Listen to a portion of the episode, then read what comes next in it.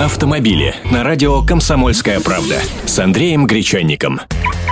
Здравствуйте. Снова о штрафах ГИБДД предлагаю поговорить. Напомню о несовершенстве работы государственной информационной системы государственных и муниципальных платежей ГИС-ГМП, из-за чего не проходит информация о поступлении платежа от банка, где оплачен штраф, федеральное казначейство, которому адресованы деньги. Человек платит, деньги уходят, но формально он числится неплательщиком. Всего около 10% оплаченных штрафов числятся как долги. Проблема коснулась десятков тысяч россиян еще весной и теперь стала предметом обсуждения на совещании у первого вице-премьера Игоря Шувалова. Было решено поручить банкирам до 15 августа отладить систему, чтобы ни одна копеечка не проходила без уведомления. И это уведомление происходило в течение двух часов. А гаишники предложили ввести еще идентификатор плательщика, который будет состоять из номера водительского удостоверения или свидетельства о регистрации транспортного средства.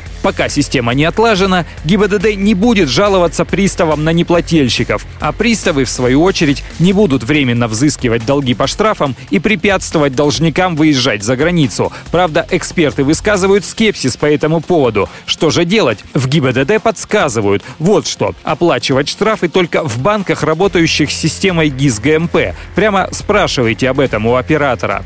Второе, на своем официальном сайте gibdd.ru они создали специальный сервис, позволяющий проверить, числится ли на автомобилисте штраф, зайти в меню участникам движения, там проверка наличия неуплаченных штрафов по данным транспортного средства. И третье, если штраф в действительности оплачен, то там же на сайте можно отправить скан или фото платежного документа. Инспектор забьет эти данные вручную, и автовладелец перестанет числиться в базе неплательщиков. Автомобили с Андреем Гречанником.